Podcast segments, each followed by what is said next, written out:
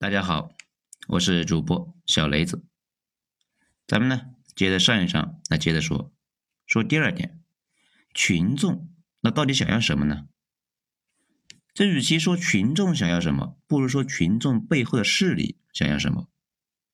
咱们看过不少的文章，说群众想限制皇室铺张浪费、大手大脚，这个啊错的没谱啊！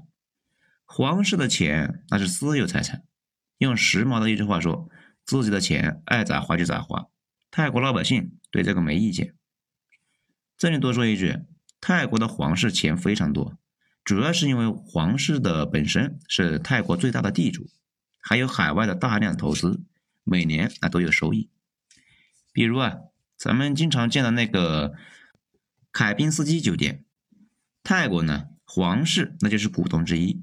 别看泰国的皇室又封建又腐朽，那财富密码那都是懂了不少啊。而且呢，如果开了打劫皇室的先河，那将来就会动资本家的钱，这是群众背后资本家那是不能接受的呀。群众只是发泄愤怒，他们背后的财团是想利用这个机会给皇室和军队施压，解除民间政党的一个限制，方便呢他们后续通过大选进入政府。懂了这些背景，咱们再看群众的诉求，那就很清楚了。第一条，那比较逗，说是啊要改宪法，这也是他们泰国的特色。我们之前有讲过，泰国一直是一个走不出来的怪圈，这都君主立宪八十年了，一直处于呢正常几年、乱几年这种状态，最后啊都要通过军事政变来结束乱局。每次军事政变完之后，总要改一改宪法。八十年，十九次军事政变，改了十九次宪法。军方呢，执政五十年，民选政府才三十年。二零一四年，军方和黄山军赶走了英拉之后，军方自己上台，为了巩固疗效，军方的人那又修改了宪法。具体的内容呢，比较繁琐，大家只要知道一件事情就行了。这部宪法基本上就确立了军方今后可以合法作弊，一直呢在总理的位置上混下去。这不转眼六年过去了吗？去年大选中，军方在宪法作弊的前提下顺利的过关，财阀和其他党那只能是干瞪眼了。所以呢，今年趁着这次经济下滑，大家心里很不爽啊，反对派就率先跳出来，引导最激情的学生们闹事。然后进一步的扩散。现在部分的曼谷市民也都加入了进来，他们最急切的目标就是废除宪法当中的作弊条款，确保下一次大选他们能有机会。群众的第二个要求那也比较有意思，叫修改君主立宪制度。注意了啊，是修改，不是废除。泰国皇室本身是没什么权利的。也就是泰王不能够发号施令，有点像二战中的日本天皇，他呢不能直接给下边的人命令。一般大家开会的时候啊，啊叫上天皇，他也坐在那里一言不发，偶尔呢就问几句。下边商量完了之后，形成决议后，他就给盖章生效。但是天皇可以用他的影响力影响基层的军官，因为基层的军官把他们当成神了。泰国也有点像，泰国是一个坚定的走封建迷信道路的一个国家，绝大部分的年轻人都要去庙里当几个月的和尚，宗教啊，能把他们拿捏的死死的。尤其是年纪稍微大点的老百姓，更是非常坚定，他这辈子也就那样了。而泰国的皇室是和宗教绑定在一起的，本身呢就是信仰的一部分。不能够下命令，但是可以用影响力影响别人。大家这两天呢，应该没少看到关于泰泰国那个杀马特的国王这个奇葩的事例，满脸的酒色财气，像个街溜子似的，迈着六亲不认的步伐。不知道的呢，还以为他是某个同性恋酒吧里上夜班的。这里多说一句，泰国对同性恋那是极度的宽容，电视台还有同性恋相亲的节目。啊，叫做难得有情郎，哎，这个尺度之大呀，叹为观止。大家呢可以在网上搜一下，有视频。被雷到你精神出轨，那算我输。再加上呢，极差的个人形象，嗯，他是一个大片的纹身，风骚的露脊紧身小背心，专横残忍。那好几个前任老婆啊，那现在还在监狱里面，七个孩子被放逐了四个，生活呢奢侈糜烂，泰国都成那样了。他跟一群娘们呢，一直就待在德国度假，夜夜笙歌，严重影响到了当地的德国老百姓的工作和学习。这要不是钱给的多啊，德国人那早就忍不了他们一伙了。但问题是，这些影响了太皇在大部分泰国人心中的一个形象了吗？有影响，但是呢，也没那么大。正如天主教一直以来那破事不断，依旧是世界上最大的宗教组织。套在泰王的王室身上也一样，这几年名声呢败坏了不少，尤其受过教育的年轻人不喜欢这种腐朽玩意。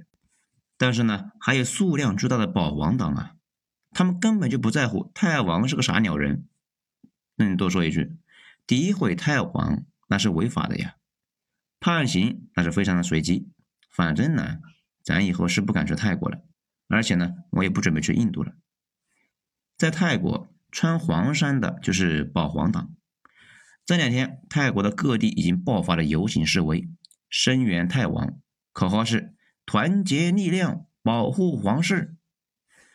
曼谷示威游行的群众的诉求呢，如果在保皇党的容忍范围内，那还好说；如果超过了他们容忍程度，立刻翻脸，又要上演当初红衫军和黄衫军的反复冲突。宗教啊！这个玩意很多时候没什么道理好讲，所以呢，大家也不太敢直接要求太皇而直接滚蛋，只能够要求皇室今后别掺和政治了。如果皇室彻底不掺和了，有什么效果呢？也不复杂。进入现代之后，正儿八经的国家呢，很少有军人跑前台来执政的事了。无论是观念还是法理上来讲，军人都是给国家看门的。跑家里来做家长，这算什么呢？只有泰国那这个奇葩还这么闹。但是我们讲，权力的本质是人心。泰国军人瞎闹的原因呢，就在于皇室一直在给军方背书，皇室的一部分权威和合法性转移到军方那里去了。有了皇权加持，军方那就得到了一部分老百姓的支持，心安理得的在那里混着，而且呢。正大光明的不听政府的，只听国王的，匪所思啊！现在泰国示威游行的那些人，希望把皇室彻底的剥离出来，就跟日本天皇似的，皇室作为旅游景点，不再过问军政，最好呢把军权也过渡到政府。估计这个诉求那是在做梦，加进去就是为了讨价还价的时候呢被拒绝掉。这个就像你买自行车一样。标价一千零八十，那八十就是等着对方讲价的时候去掉的。大家一定要把这个关系给弄明白。皇室有宗教加持，在信教的人眼里面，皇室自带合法性和神性。军队有皇室的加成，就分了一部分的合法性。民选政府呢，只在投票的人那部分人心里有合法性。泰国信教的人比信投票的人多啊。皇室当然比民选政府的权威要大。这什么时候啊？大家不信教了，或者呢，平时不再宣传皇室的神性，新一代人成长了起来，泰国的皇室也就成了日本皇室。此外，泰国工业和信息产业太弱，受过教育的人那还是比较少的，老百姓的主要成分是神棍，去宗教化那是任重而道远。这第三个诉求那就比较简单了，要求现任总理下台。这个呢也比较难，毕竟上一次英拉是被政府赶下台的，这个总理啊是军方出身，目测军方不会赶他，除非呢事情闹得太大，可能啊会被丢出去作为牺牲品。这在泰国历史上那也是常规的操作。那这样做，结果会是怎么样的呢？现在的游行规模那肯定不太行，政府顶多在宪法修改那个问题上让个步，弄不好军方直接是武力清场。泰国军方啊干这个事，那也不是一次两次了。不过，如果疫情继续，泰国经济呢进一步陷入大衰退，大量失业，老百姓没事干又无聊，心中充满愤怒，需要找个人负责，游行示威很可能会变得席卷全国，而彻底失控。这事情闹大了，这倒有可能呢，逼迫军政府让步。毕竟军方那也不是无所忌惮的。很多国家都发生过派士兵去弹压，士兵呢加入到群众里面去了。所以啊，这个玩意本质那还是民心。以往呢，每次弹压闹事的群众都是依赖一批打另外一批，就看泰国这一次老百姓能不能够形成统一战线了。如果老百姓呢继续分成两派闹腾，很可能会迎来军方的武力清场。不过我并不觉得他们能够改变什么。大家回顾历史就能够发现，除非淮海战役那样的百万级规模的战争，其他社会运动对社会的改变往往都是非常的缓慢。